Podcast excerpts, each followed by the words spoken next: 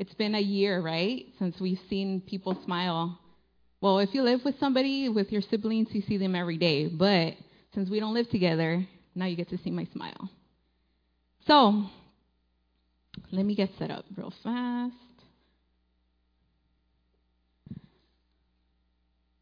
Give me one second. Okay. Como dice Pastor, estamos en vivo. Things happen. Um,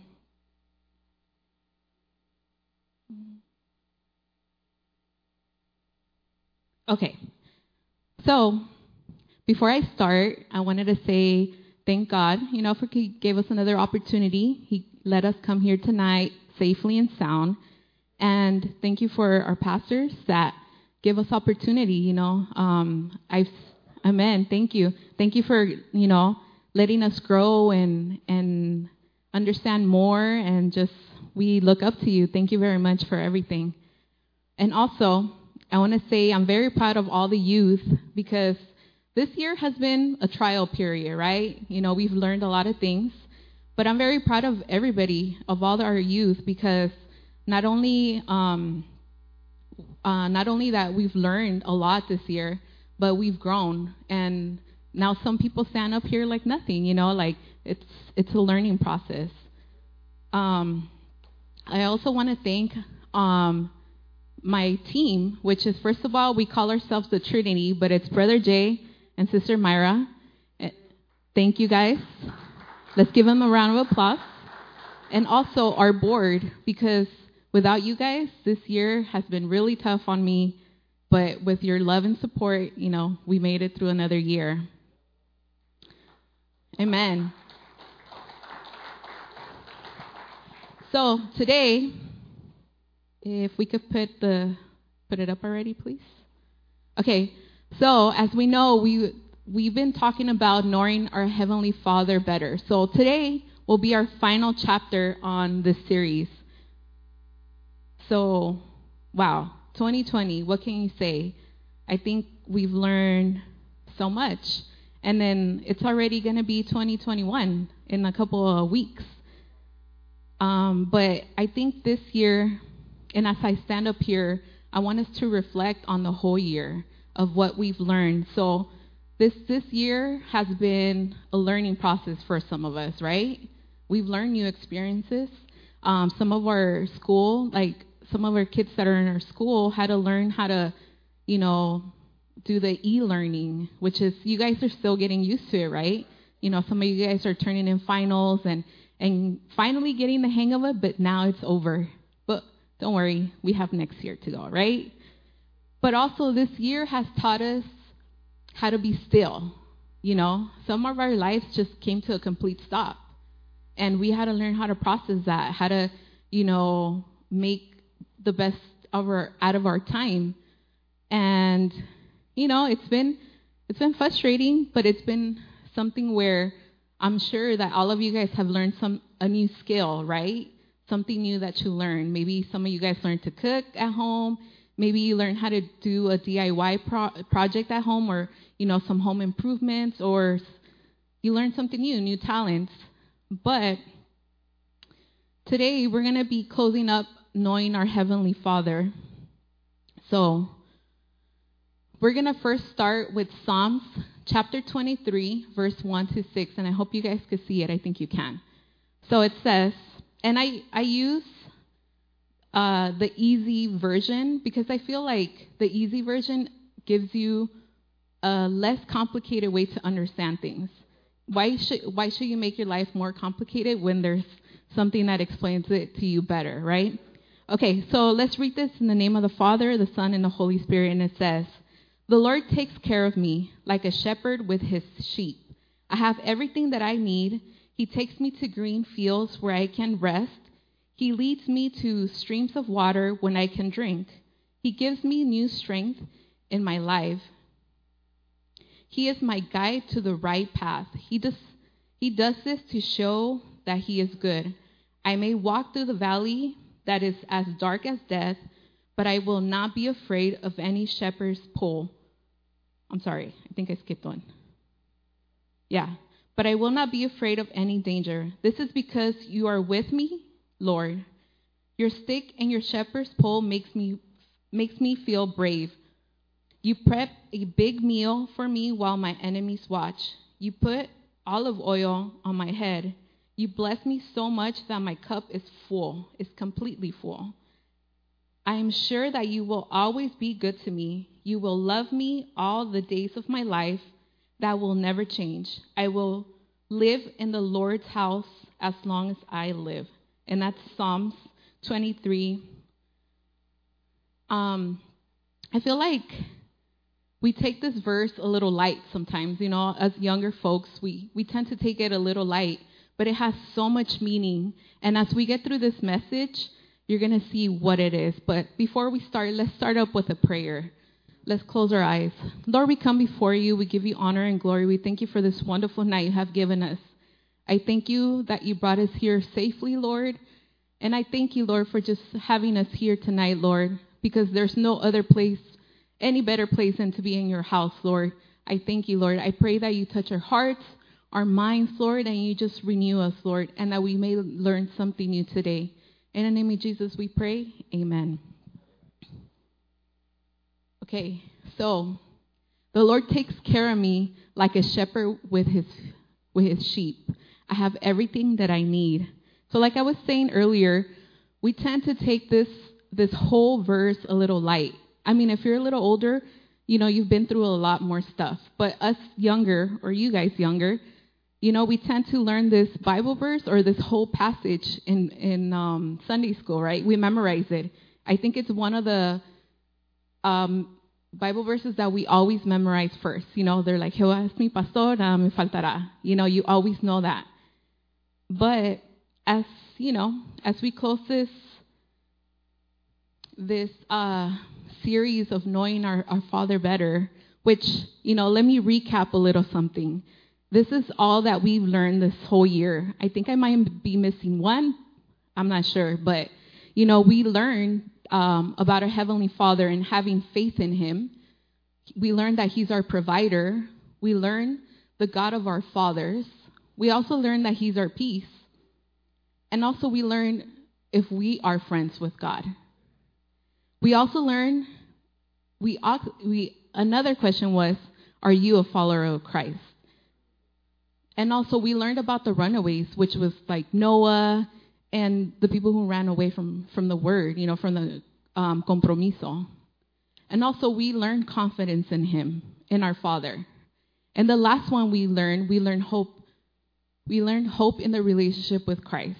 And that was that was was really really good the last one we have, the hope.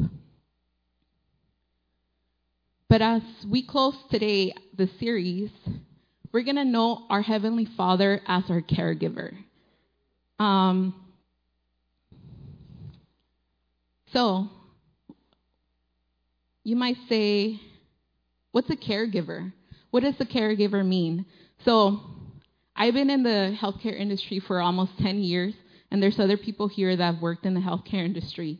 So when you hear the word caregiver, you usually think of healthcare industry, somebody like a nurse, somebody that a CNA who takes care of somebody else. And the definition I found is a person who provides direct care to another person. So someone that can take care of themselves, right? So I give an example. A nurse takes care of a sick patient or someone in need. And sometimes these positions, or most of the time, these positions are paid, but some of them are voluntary. It could be um, a son taking care of the dad, or vice versa, a daughter taking care of their parents. But what we don't realize is that our ultimate caregiver is God. So the Lord takes care of me like a shepherd with his sheep. I have everything. Psalms 23 1. So when we think about a, our care, uh, God being our caregiver, He is our protector, right? He always protects us. You know, like I had a crazy drive home today that He protected me all the way home. I'm sure that you guys had a commute today where it stressed you out, but yet you're here. You know, you made it here in one piece. But He's our protector. He's also our sustainer. What does that mean? He sustains everything. He provides for us. you know, whatever we need, we have. Sometimes we want stuff that we don't need, and He doesn't provide sometimes those things. But we have what we need. You guys had, I'm sure you guys had lunch today, right? He provided that for you guys. So He's also our provider.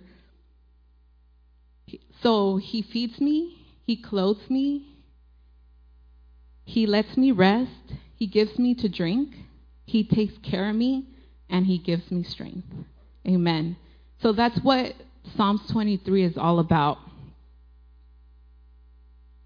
So I'm going to bring you now to Psalms 121, 5, verses 5 to 8. And it says, The Lord is the one that keeps you safe. He is close beside you to give you shade from the hot, the hot sun. The hot sun will not hurt you in the daytime. At night, the moon cannot hurt you. The Lord is the one who takes care of you in danger. He keeps you, He keeps your life safe. Whatever you do and wherever you go, the Lord will always keep you safe, now and forever. Amen. I receive that. Um, so I am at peace in His presence, right? My body can rest knowing He is there looking out for me, shielding me, and keeping me safe from harm. So, so as we talk about uh, knowing God as my caregiver, this year has been a little crazy for me. So, do you guys recognize these people in the pictures? Yeah, they're the best. These are my parents. That's my dad and my mom. And my dad when he was in the army in Guatemala. So, I'm sorry.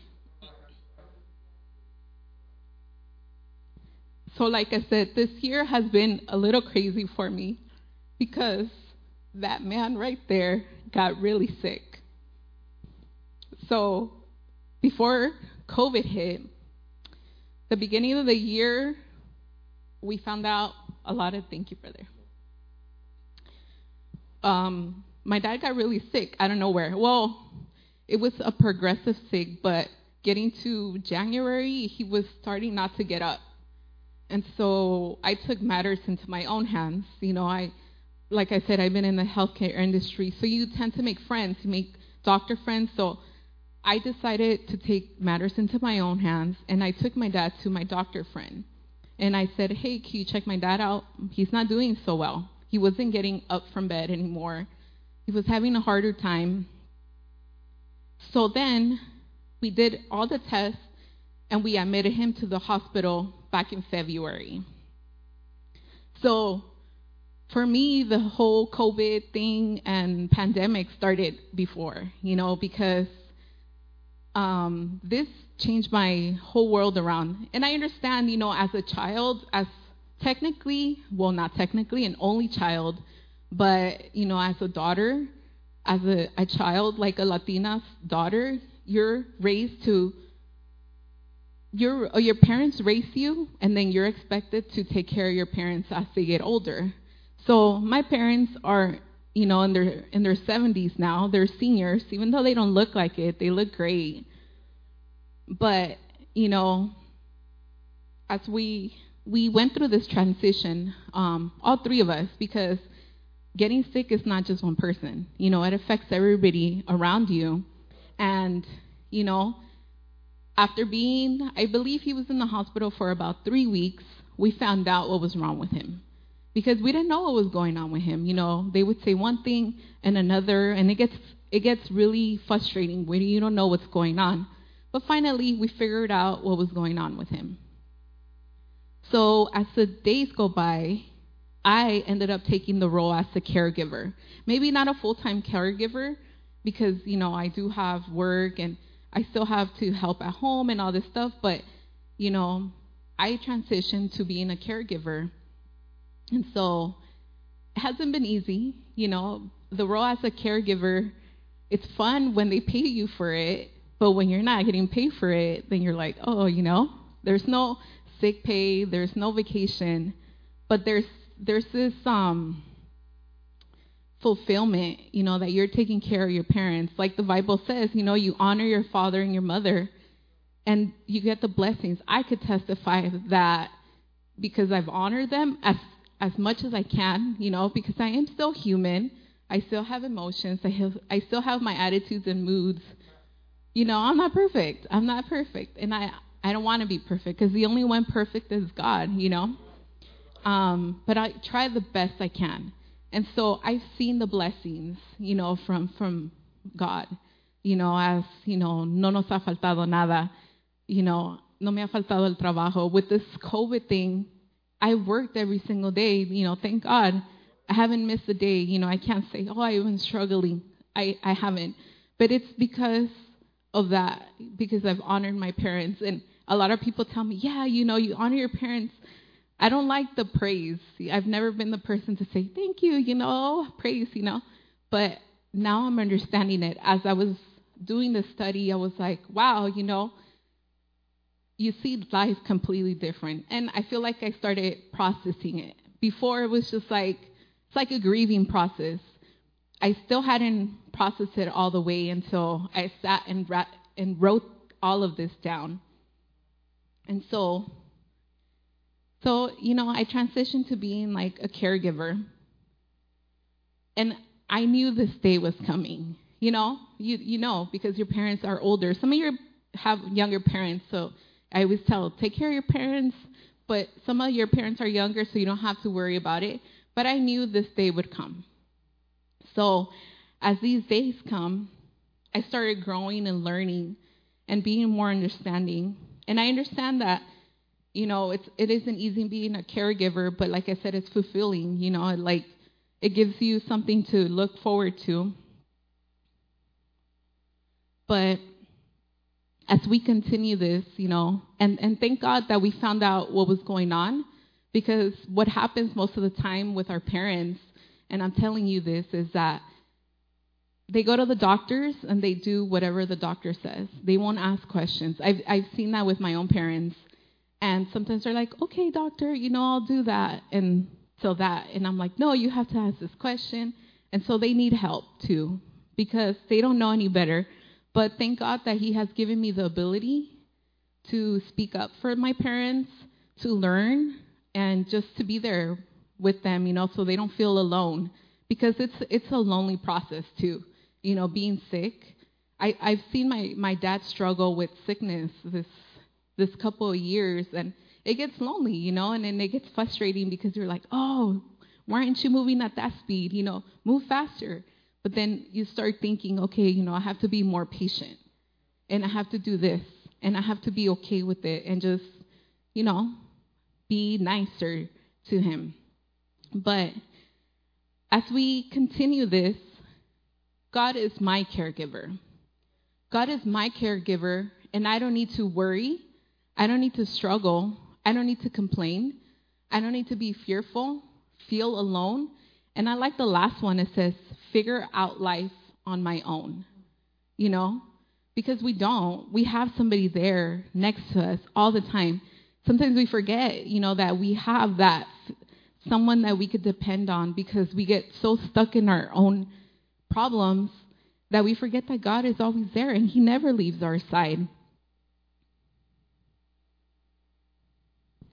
So, because with God being my caregiver, I feel secure. I feel I, He's my peace. I sleep soundly, dwell in safety, awake refreshed. I'm still waiting for that one. Um, experiences joy and rest in His comfort.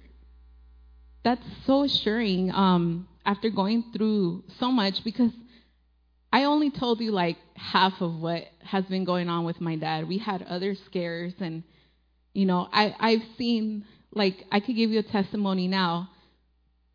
Back in September, a couple months ago, my dad, um, he needed eye surgery, like an emergency eye surgery. His retina was detaching, and he was in like he was gonna lose his eye. That's all they told us. They're like, you need to take him tomorrow morning to the hospital to get surgery. But with his condition, we didn't know he could he could get anesthesia. So, you know, we went next to the next, you know, to the ER in the morning and we told them what we needed to do and they took him in. I say goodbye and Myra's there with me. And they call me maybe like an hour or two later and they told me that he had to be intubated because he couldn't he couldn't stand the anesthesia. It was too much.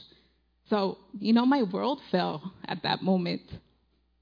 But because I have prayer warriors here and we have faith, we have someone to hold on to, our caregiver, he healed his eye miraculously. I could tell you that even the doctor to this day, his eye doctor, his um his ophthalmologist, is still shocked that his eye is perfectly fine. But you know why? Because we prayed and we believed, because God is our caregiver. We rest in his comfort. Amen.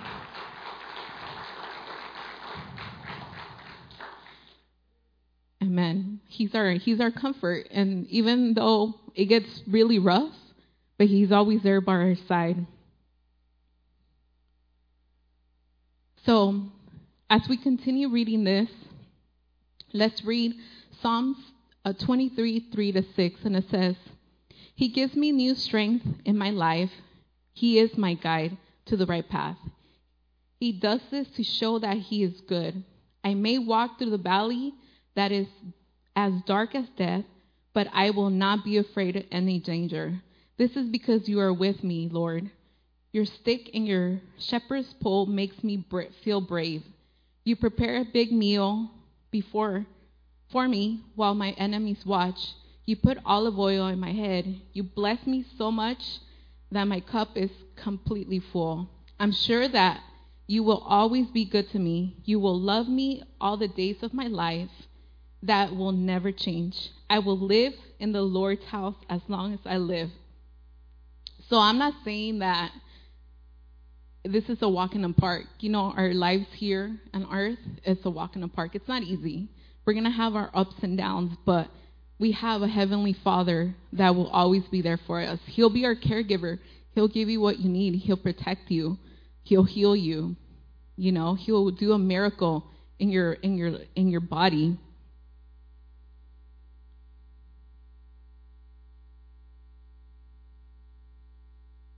Did I press it? Okay.